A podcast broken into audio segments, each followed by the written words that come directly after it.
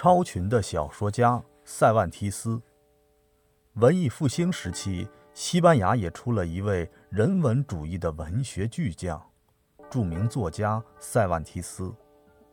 塞万提斯一五四七年出生，他的祖上曾是西班牙贵族，到他出生时已经家境没落。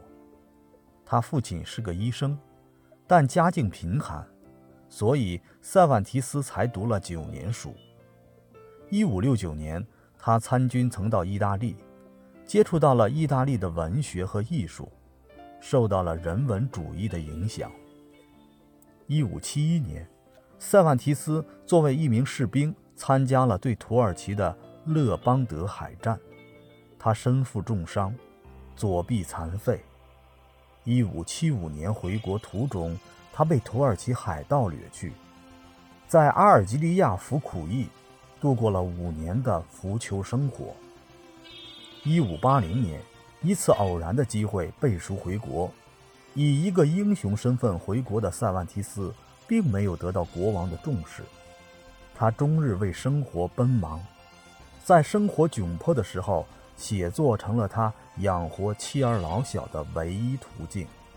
不过，这些作品都没有引起太大反响。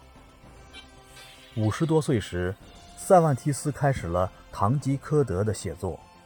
一六零五年，《堂吉诃德》第一部出版，立即风行全国，一年之内竟再版了六次。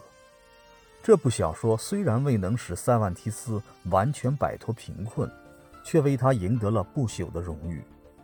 这本书把锋芒直指反动腐朽的封建贵族和天主教会。从政治、经济、文化、道德、习俗等各个方面撕下了西班牙封建制度的假面具，反映了文艺复兴时期西班牙的现实生活，因而封建统治者对塞万提斯非常痛恨。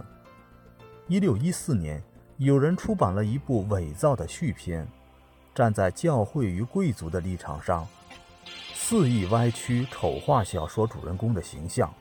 并对塞万提斯本人进行了恶毒的诽谤与攻击。塞万提斯为了抵制伪书的恶劣影响，改写了《堂吉诃德》的第二部，于1615年推出。天主教会对塞万提斯恨之入骨，在其去世后，连墓碑也不给他立。然而，人们不会忘记他。在他逝世两百多年以后，人们在西班牙首都马德里。为他建造了纪念碑。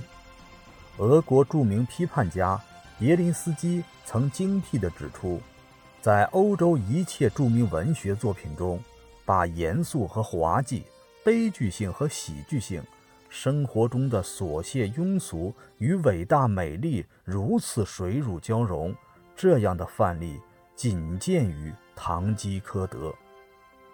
马克思更是称颂塞万提斯为。超群的小说家。